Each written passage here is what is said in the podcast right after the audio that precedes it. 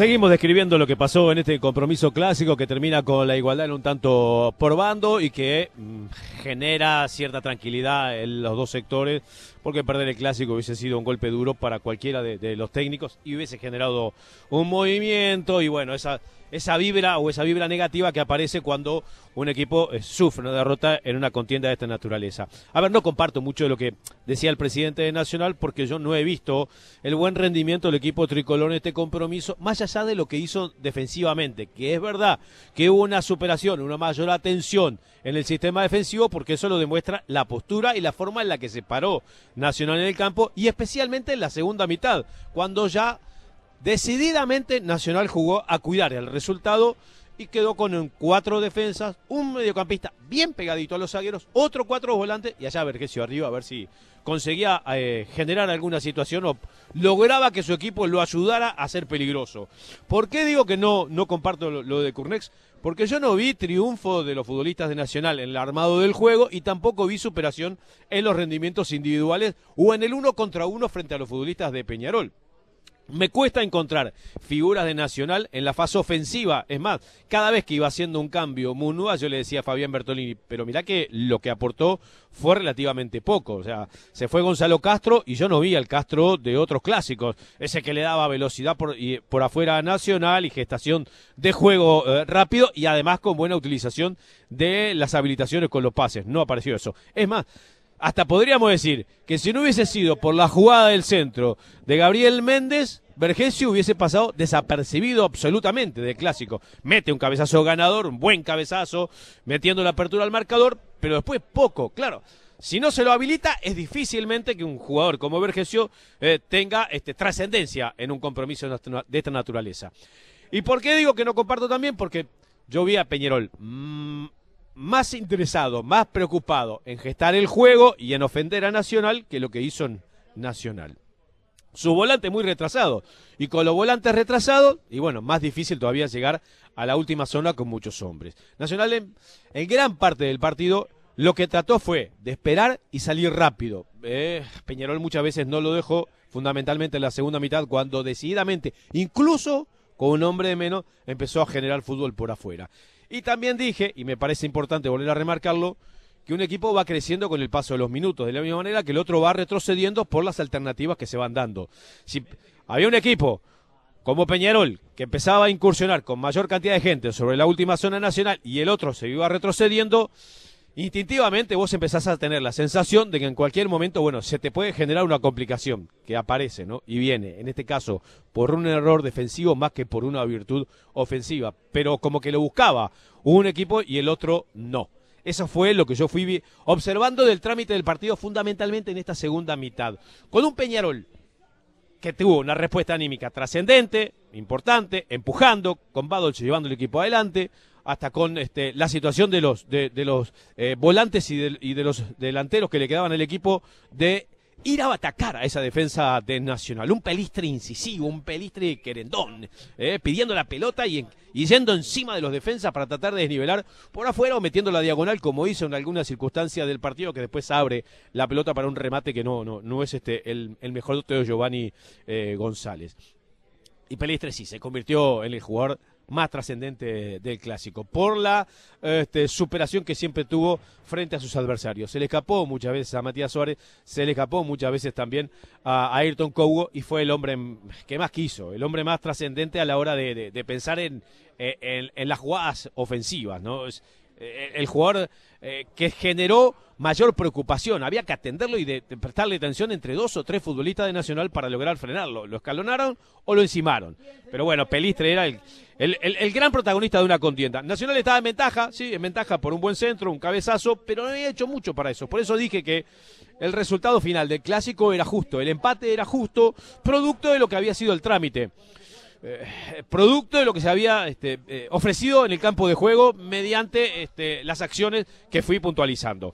Eh, un Nacional que realmente no tuvo muchas figuras en la ofensiva y sin el sistema defensivo y, no es poca cosa resaltarlo producto de la forma en la que llega Nacional a este compromiso de los últimos partidos amistosos y además de lo que se le había dado eh, este, en el campeonato hace ya cinco meses, donde la deficiencia defensiva y sobre todo las desatenciones y los regalos habían generado derrotas eh, del equipo de Gustavo Munúa. Un Nacional que sigue sin ganar, este, que no logra enderezar el rumbo, que tenía el partido este, servido por una jugada de pelota quieta, pero no, no, no consigue consolidarse, no, no consigue transmitir las seguridades de un juego atildado, no consigue ser todavía, todavía eh, el dueño del trámite por la circulación de la pelota. Muy pocas jugadas de ese tipo vimos hoy en Nacional. Unas combinaciones, en algunos casos, alguna triangulación, pero demasiado poco para 90 minutos de juego. Y demasiado poco todavía cuando vos tenés un hombre de más. Este, esa cosa no.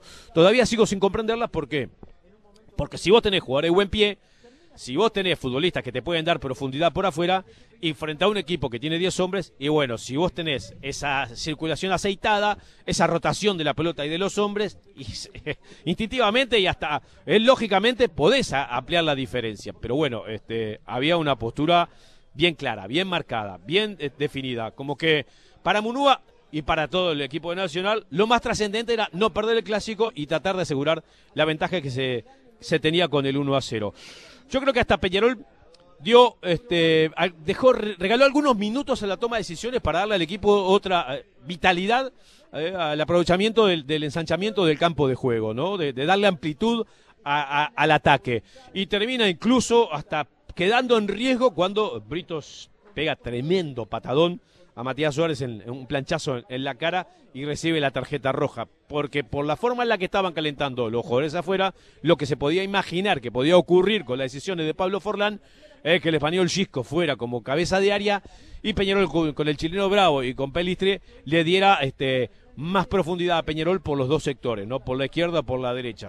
Que dicho sea paso, el daño siempre lo hizo Pelistre, que arrancó jugando por la izquierda, por la izquierda sorprendiendo en la postura inicial, porque para mí lo más lógico era darle a, Peliste la posición de este delantero por afuera, por la derecha, dado que la defensa nacional en el sector izquierdo tenía una dupla nueva, una dupla este, totalmente diferente con Cogo en el lateral y con Oliveros como zaguero izquierdo. Sin embargo, en el inicio del partido se lo colocó a Pelistri por la izquierda y realmente también terminó funcionando. Cuando vino por la derecha, bueno, ya hizo también todavía mayores tragos.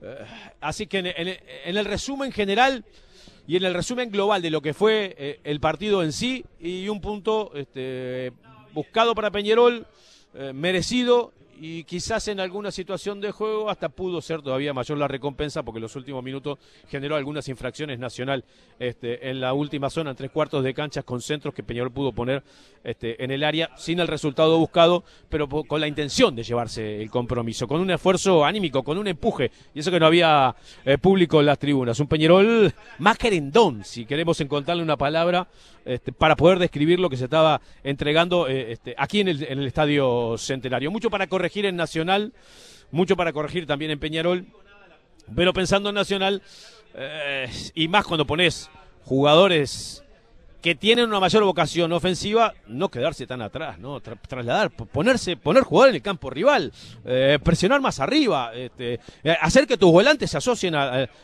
los delanteros si no, eh, es prácticamente imposible que se domine el, compromiso. Y Munúa lo que quiere es que sus jugadores dominen el trámite a través de la posesión y de la progresión de ataque tras ataque. Lo que quiere Munúa es, se recupera la pelota, pero definitivamente rápidamente hacia la ofensiva otra vez. Eso hoy en Nacional no se vio, ¿eh? Eso hoy en Nacional, ese fútbol hoy no apareció. Por eso decía que discrepo mucho con la forma en la que lo visualizó el presidente de Nacional en la conferencia de prensa. Eh, termina saliendo un resultado de empate que calma las aguas. Yo eh, esto este, parece que, es como una obsesión periodística, pero es una realidad que se, se vive dando en el fútbol uruguayo. Cuando vos no logras eh, enderezar tu campaña deportiva en el campeonato y además perdés el clásico, el técnico de turno ya queda ahí colgadito de un pincel.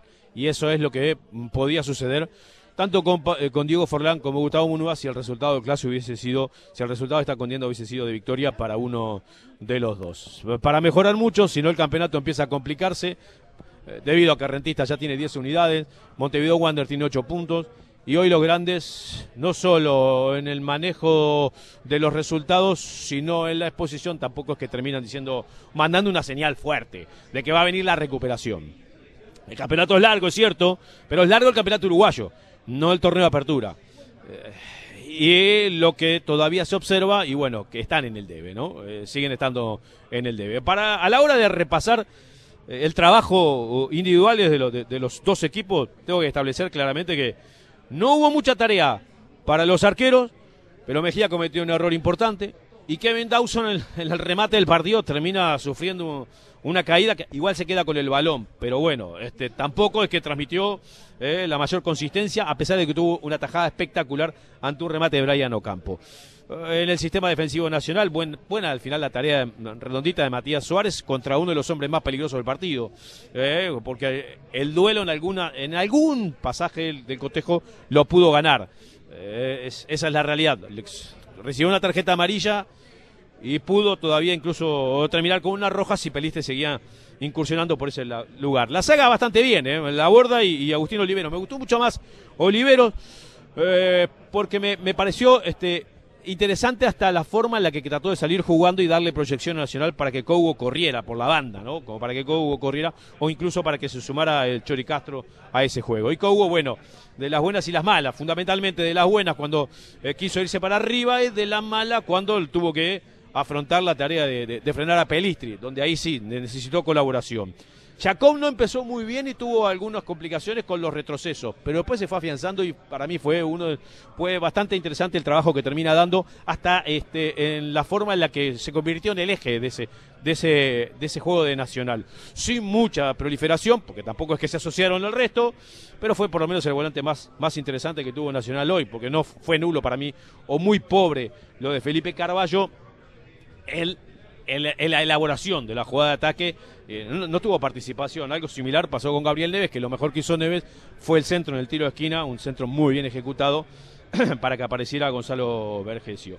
Y también fue poco lo que hicieron Santiago Rodríguez y Gonzalo Castro. Por eso les digo que el juego de Nacional no tuvo brillo, no tuvo brillantez, no tuvo... Eh, no hubo jugadores que desnivelaran, no hubo jugadores que me que generan la sensación de ojo con este, ¿no? O sea, no fue Nada, nada de lujo para Santiago Rodríguez y nada para Gonzalo Castro y mucho más preocupante puede ser lo de Santi Rodríguez porque tenía un jugador enfrente que era Joaquín Piquerés con poca este con poco sentido de la marca. Eh, quizás en defensa de él está el hecho de lo que acabo de establecer, si los volantes no llegan y no abastecen y bueno, son pocas las oportunidades que tenés para nivelar. Algo similar pasó con Gonzalo Vergesio, que su papel de goleador lo cumplió. Le dieron una pelota y la mandó a guardar. Después muy, muy mal habilitado. Por el lado de Peñarol, en ese equipo titular, ya le dije lo de, lo de Dawson, Giovanni González mejor en la segunda en la segunda mitad que en la primera, ¿no?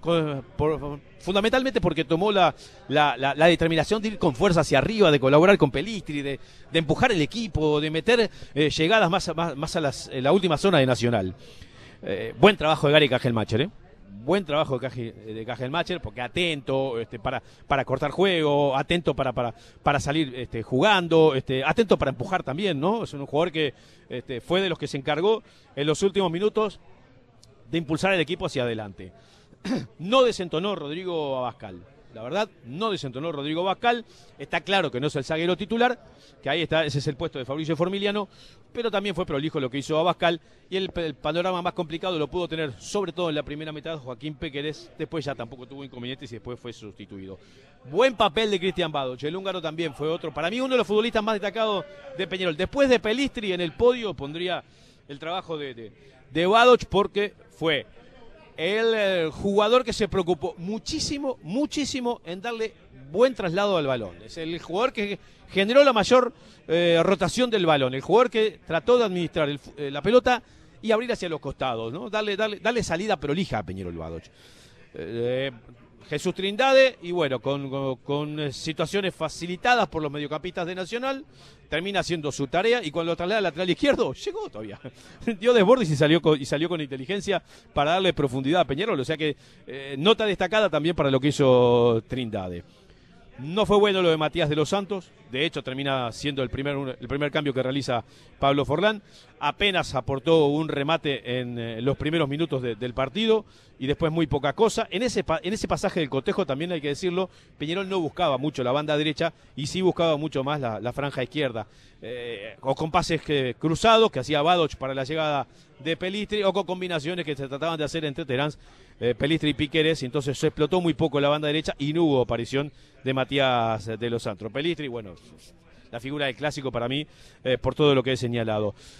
Y después, bueno, lo de Matías Britos y David Terán tampoco es que haya sido este, de gran lucimiento. Sí, este, quizás algo más de Terán en alguna incursión por la banda izquierda cuando sacó algún remate cruzado que eh, amenazó con darle a pie un resultado mejor. El aporte de Gis con Peñarol, eh, las pelotas de jugada de, centros para, para, el área y bueno, preocupación y demanda atención de más de un futbolista. Eh, quizás ese, fue lo mejor que hizo eh, para el conjunto aurinegro. La mejor de las, el mejor rendimiento que tuvo Nacional y las modificaciones, Armando Méndez. Armando Méndez porque por lo menos con esas carreras que parece que se lleva todo el mundo por delante, que sale embalado para el área de enfrente, y bueno, este, eh, le está transmitiendo un mensaje a sus compañeros. Vamos a hacer algo, muchachos. Este, no, no, nos resignemos a esto. Méndez empujó, este, la verdad, empujó. Este, alguna vez eh, termina enredándose con la pelota, no termina eh, definiéndola bien, pero por lo menos arrastró al equipo para cambiar un poco el panorama que se estaba dando en Nacional ultra conservador. O si quieren, le saco la palabra ultra, pero fue un esquema conservador, porque Nacional este, se preocupó muchísimo en evitar que Peñarol le lograra el empate, pero lo retrocedes tanto la fila, te retrocedes tanto que terminó provocando lo mismo este, el conjunto tricolor, lo que quería evitar. Es cierto, con un error grande de Luis Mejía, con un error importantísimo de Mejía, pero provocado también por la determinación de, Nacional de, quedarse en su campo, ¿no? Y de quedarse mucho tiempo en su campo. Entonces, a una jugada de ataque le sigue otra jugada de ataque y vos este, es natural uno crece y el otro cae. Es natural eso. Y termina apareciendo el gol de la, de la igualdad eh, para el conjunto de Peñarol. Ferro Hermanos, somos la solución para la instalación de vidrios hace 115 años. Especialistas en la colocación de gran porte con altos estándares de calidad. Estamos en Avenida General Flores al 2870, teléfono 2209-4202. Vidrería Mazaferro, una tradición transparente. Escuchá, vamos que vamos, de lunes a viernes, de 21 a 23 horas en la 94.7, junto a las repetidoras en todo el país. Mirvik Repuesto Chevrolet, más de 50 años en General Motors. Mirvik en la esquina más famosa de Cerro Largo y sí, envíos a todo el país llamando al 2914 65. Mirvik Repuesto Chevrolet. Esperamos por las conferencias de Nacional y Peñarol. Ya se fue el tricolor del centenario. Continuamos con el comentario de Eduardo Piñón. Sorpresas hubo, ¿no? Este, yo quiero basarme un poco en el informe, en las noticias que tiene Nico Pirri, la evaluación que tiene Nico Pirri, lo que ha sido la preparación del Peñarol para este clásico. Yo no me imaginaba a Facundo Pelistri empezar el partido del costado izquierdo, Nico. No, no, no la verdad no lo visualizaba. Sí, nosotros tampoco. Incluso en la semana o los partidos previos en cuanto a amistosos se había movido por derecha e inclusive por momentos como especie de enganche, pero nunca hacia la izquierda. Entonces, sin duda, eso fue una de las sorpresas.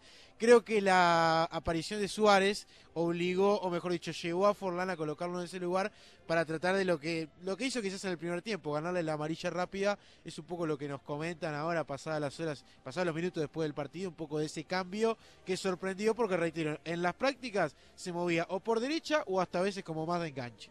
Esa fue una gran sorpresa, fue notorio este, la forma en la que cambió el panorama que podíamos tener eh, en la previa de la contienda clásica y fundamentalmente por lo que yo este, establecía es que era mejor para un jugador de una habilidad tan grande como Pelistri tener la posibilidad de desequilibrar frente a la, al sector izquierdo de Nacional. Podía desbordar a Cougo o podía complicarlo metiéndose en diagonal para complicar a Oliveros. Sin embargo, eso no termina sucediendo y Nacional en el arranque del partido y descansó. Tuvo por la franja izquierda cero problema porque Pelistri estaba por el otro lado. Incluso en un momento Peñarol había planificado de que jugara Facundo Torres y no Matías de los Santos. También para eso, para lograr que Pelistri fuera rápido por una banda y Facundo por la otra.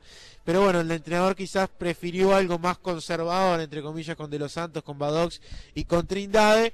Eh, y después un poco también la, la, reflexión que a Peñarol le queda de la importancia que tiene Pelistri, porque las mejores jugadas pasó por él. Y por eso también la reflexión de Barrera al preguntar cuando le decíamos qué pasa si Pelistri se va. Preocupa a Peñarol. Y es como si Madrid no, si, si Europa no tuviese España. Sí, preocupa y porque es el jugador por el cual pasa la pelota. La otra sorpresa que me generó la forma en la que se fue desarrollando el partido es que no hubiese un cambio que le permitiese a Peñarol, no sé, un equipo en banco, quiero decir, que tuviese la amplitud y el, y el desborde por los dos lados. Eh, me parecía lógico que Peñarol tratara de darle eh, salida por los dos costados para que la defensa nacional, primero, no estuviese preparada para que el fútbol se diera por un solo lado y segundo, para ver si se generaba por un lado y se definía por el otro con profundidad. Entonces, para mí Peñarol ahí demora. La sorpresa me genera es como que el libreto del partido que estaban viendo o no lo analizaron como yo lo estaba visualizando o bueno, o querían buscarle la, la vuelta a conseguir con Matías de los Santos o no, no explotar el otro sector. Me pareció que ahí se demora Peñarol eh, en tratar de darle una punzada y un golpe más fuerte al Nacional, ¿no? Le dio hasta paz, si se quiere, en ese sentido. Sí, incluso otra de las cosas que sorprendió a mi entender de, Peñarol es eh, que no aprovechó la falta de estatura que quizás tenía Nacional con la lesión de Corujo. Todos pensábamos que quizás con esa oportunidad Chisco iba a ser titular y finalmente cuando estuvo Britos hasta él llegó a ganar por arriba. Entonces por eso sorprendía más que no estuviese el español en el, equipo titular. Y ahora la otra sorpresa que me genera es, obviamente, la forma en la que Nacional empieza el partido y lo termina. Porque Nacional empieza el partido. Vos repasás la integración de Nacional, mirás los mediocampistas, ¿no? Eh, Jacob, jugador de buen pie, de administrar bien el balón y de salir jugando. Es más, debería ser este, siempre, eh, o es mejor dicho, es siempre el futbolista que toma la iniciativa de organizar el juego desde el fondo. Tenés a Felipe Carballo, riqueza técnica le sobra, hasta gol tiene, es un mediocampista con gol. Tenés a Gabriel Leve, otro mediocampista con gol y de mucha riqueza técnica. Y sin embargo, Nacional termina adoptando una postura muy conservadora, de mucho cuidado defensivo, y por más que Oscar Kroos, Oscar Kroos en Boca, la forma en la que llega el gol nacional Vergesio, no le fabricaron mucho fútbol a Vergesio. Sí, eso es lo que decíamos en la previa, Eduardo, ¿no? Y tú lo decías y coincidíamos que había que generarle el fútbol de alguna manera a Gonzalo Vergesio, quedó demostrado que no, independientemente de que con un acertado golpe de cabeza y el delantero argentino convirtió la apertura circunstancial del marcador. En definitiva, eh, yo coincido contigo de que el empate es el resultado más justo indudablemente en este partido, donde era una incógnita como iban a presentar y creo que en el balance general es lo que se vio hoy aquí en el estadio. La otra sorpresa que me arroja también el análisis de la contienda es cuando ingresa Sebastián Fernández, ingresa por Gonzalo Castro y ocupa el mismo lugar. Este, Papelito no es un jugador para que desborde, no es un jugador para que me dé este, velocidad por afuera. Papelito es un jugador para acompañar a Vergesio y agarre una pelota de esa sucia que Vergesio recibe, puede pivotear y Papelito la transforme en gol su papel más importante en la historia de Nacional jugando Nacional es ahí, estando en el corazón del área, no jugando recostado sobre una banda. Entonces un Nacional que no tenía salida, un Nacional que estaba retrocediendo, un Nacional que no gestaba fútbol, el cambio es Sebastián Fernández por Gonzalo Castro. No, no, la verdad no, no entendí, no me generó este eh, un razonamiento lógico y vi que Nacional seguía minimizando sus posibilidades ofensivas. Sí, sí, totalmente de acuerdo. Un Nacional que eh, da la sensación, tuvo todo para ganar y no lo aprovechó en esta jornada, evidentemente, desde el hombre de más que durante varios minutos tuvo por la expulsión de Britos. Eh, creo que, que Munúa allí no, eh, como que no acertó en determinado momento en el sistema, en la estrategia para poder darle el golpe de nocaut a Peñarol, que indudablemente después este, pudo empatar el encuentro y evidentemente si debió ganar alguien, o al menos tuvo todo para hacerlo, fue Nacional, no supo cómo. Y la otra sorpresa, y la tengo que establecer claramente, es que si a vos te falta el juego colectivo que te dé profundidad y, te permita ser el protagonista por el manejo del balón, lo podés cambiar por el ingreso de un jugador de super talento individual. Y el super talento individual y capaz además de llevarse más de dos jugadores para contenerlo es Rodrigo Amaral.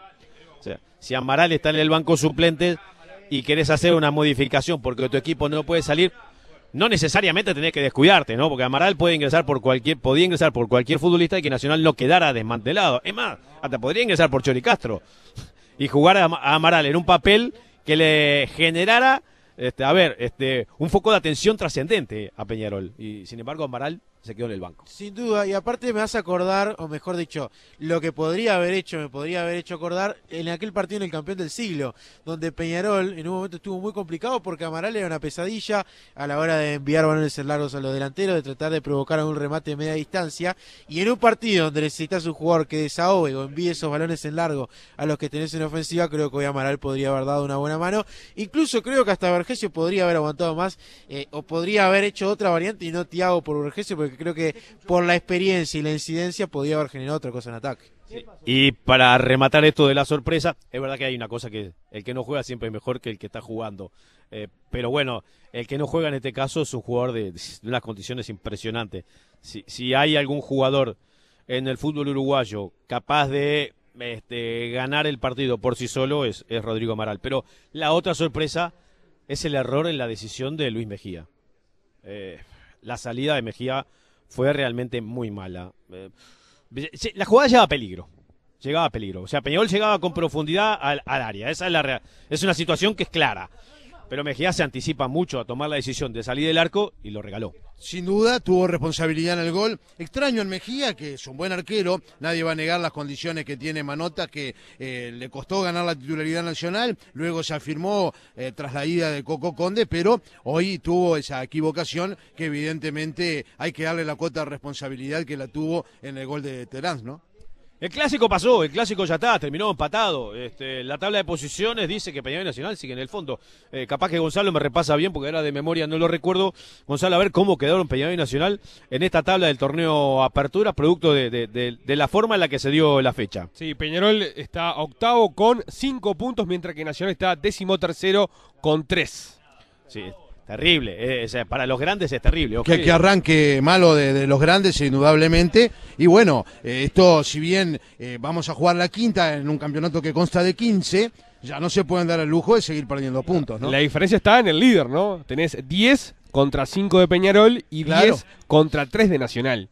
Seguro, como dice Gonzalo, ahí está la diferencia y compartidos. Eh, Eduard, que no le va a ser fácil. Nacional el próximo sábado visita a River en el Zaroldi, con el plus de jugar en el Zaroldi y River, que de local siempre es complicado, y un estratega de la experiencia de Fossati que planifica muy bien los partidos. Y Peñarol debe recibir a Boston, ¿no? Que hoy perdió. Sí, y además con un hecho, ¿no? Porque no solo eh, lo que exige el rival, el campo de juego, sino la tabla, porque la tabla ya te empieza a pinchar también. De la misma manera que digo que, que en un partido el trámite, el desarrollo te va motivando a uno y al otro lo va minimizando, la tabla de posiciones también. El que está arriba siempre va con el viento, con el viento de la camiseta o ensanchando el pecho, y el que viene de atrás, y bueno, viene más complicadito, claro, ¿no? Y ni que hablar los dos grandes, ¿no? Claro, o sea, no, no es fácil. Pues, lo que viene ahora, lo que viene ahora para Nacional y Peñarol, y bueno, este es, es duro, es difícil.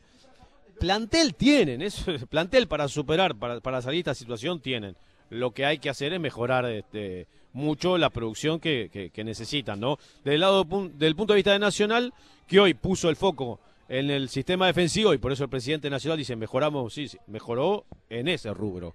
En ese rubro, en el otro no mejoró. Sin duda, y, no, y, y, lo que más preocupa aparte de Nacional en cuanto a la tabla es que pasó cinco meses y sigue igual en el rendimiento. Incluso hay que recordar que hoy tiene un punto extra por todo lo que pasó con Washington Agarra y Cerro Largo. Ese es el punto extra, incluso tiene Nacional. Eh, sin duda, si no ese partido lo hubiera perdido, ¿no? Y contra Wander ni con el Viera también. comenzó perdiendo, ¿no? Claro. Que, que Wander era para verlo liquidado. lo que técnicamente salva a Munúa también en la evaluación fue porque en la Copa arrancó bien, pero hoy no se sabe si la Copa te va a salvar en un futuro porque tampoco sabe cuándo vuelve. Entonces eso por un lado de preocupación en Nacional y en Peñarol la falta de gol porque a pesar de todo los goles de Peñarol siguen surgiendo de manera bastante eh, extrañas o por errores de lo demás. Hoy pasó por lo de Tenaz, la mala salida de Mejía, había pasado en la pretemporada un gol de Pelistri por la salida de Denis. Entonces Peñarol es un punto que debe mejorar, si no la tabla no va a crecer.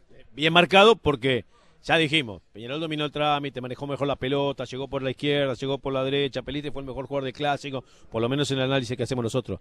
Pero jugada, jugada de gol, remates de gol, atajada de Mejía que digas, ¡paz! Salvó el arco. O sea, eh, un defensa que la saque en la raya. O sea, ese tipo de acciones hoy Peñarol no las tuvo. Sí, y aparte, eh, Peñarol ha rotado en los delanteros durante todo el campeonato. Ha jugado Acevedo, hoy Britos lamentablemente tuvo unos buenos minutos en el arranque, pero después se fue diluyendo y aparte terminó con una expul- expulsión.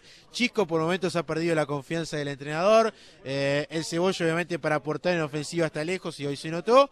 Y hoy en día la carta de Peñarol que puede dar una mejor distribución de juego, Oscar Delguar, es quizás Gargano, pero es más que nada para darle la pelota un poco más limpia a los delanteros. Claro, y Urreta Vizcaya recién para septiembre, en principio, que, es otro futbolista trascendente en este Peñarol, eh, que sí, coincido con lo que decían Edward y Nico, este, siguen tampoco sin desplegar un buen sistema de juego, eh, tanto Forlán como Munúa, y deberán mejorar mucho, y si quieren, evidentemente, con la capacidad que tienen los equipos grandes, que poseen, como decimos siempre, un plantel extenso, con una buena infraestructura en relación a otros equipos, bueno, mejorar este, ostensiblemente el rendimiento que ha sido muy malo hasta el momento. Oscar, Sí, señor. finalmente no habrá conferencia de prensa. Este, hablará Munúa más tarde seguramente, ni este, Diego Forlán, mejor dicho, Pablo Forlán.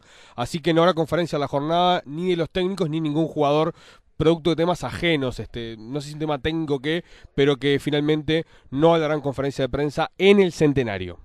Perfecto, Gonzalo, vale la información. No van a brindar conferencia de prensa entonces ni Peñarol ni Nacional eh, luego de finalizado el partido, como de alguna manera era lo que se había establecido, ¿no? Exacto. A ver, este, Gonzalo, lo que te voy a pedir ahora, antes de redondear el comentario, repasame la actividad que viene por el torneo de apertura para este, ya meternos en lo que va a ser la quinta fecha. Exacto, la quinta que tendrá a Plaza Defensor Sporting el día viernes, Torque Danubio el sábado, Liverpool Fénix, River Nacional y Wanderers Deportivo Maldonado. El domingo se completa con Boston River Cerro, Cerro Largo Rentistas y Peñarol Boston River.